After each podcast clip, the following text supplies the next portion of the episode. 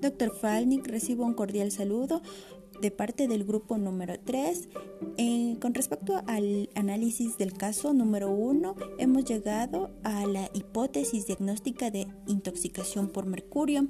De acuerdo a la sintomatología presente, como la gingivoastomatitis severa, dificultad en la visión, en ojo derecho de predominio central, la polineuropatía sensitiva de tipo desmielinizante, el tremor, el dolor abdominal difuso de tipo retorcijón, los episodios de diarrea con moco y sangre, parestesias y zumbidos.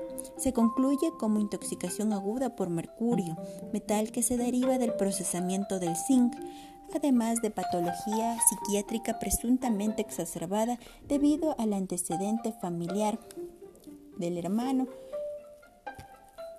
Con respecto a los factores de riesgo laboral, hemos determinado eh, cuatro factores de riesgo, como factor ergonómico, el peligro, la actividad laboral, el riesgo, la postura forzada y consecuencias, trastornos osteomusculares, el factor ambiental, el peligro, la poca ventilación, el riesgo, exposición a espacios cerrados, consecuencias, inhalación de partículas, el riesgo químico, el peligro, el mercurio, el riesgo, exposición al mercurio y consecuencias, inhalación de vapor e intoxicación.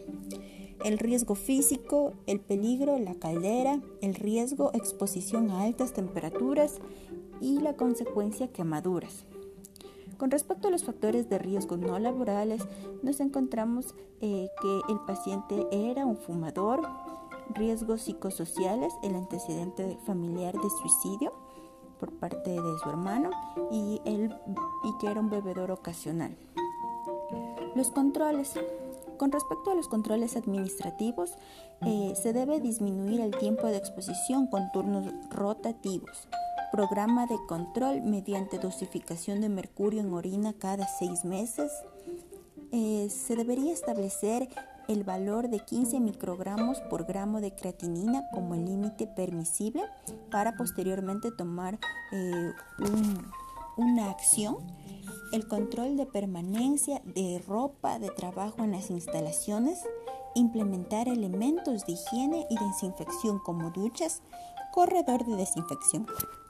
Los controles de ingeniería pueden eh, aplicarse una ampliación de la campana extractora de vapores, el uso de sistemas de ventilación y escape mediante inspecciones constantes.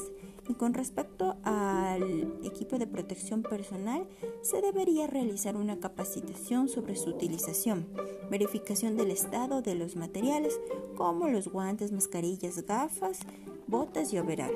Gracias. Música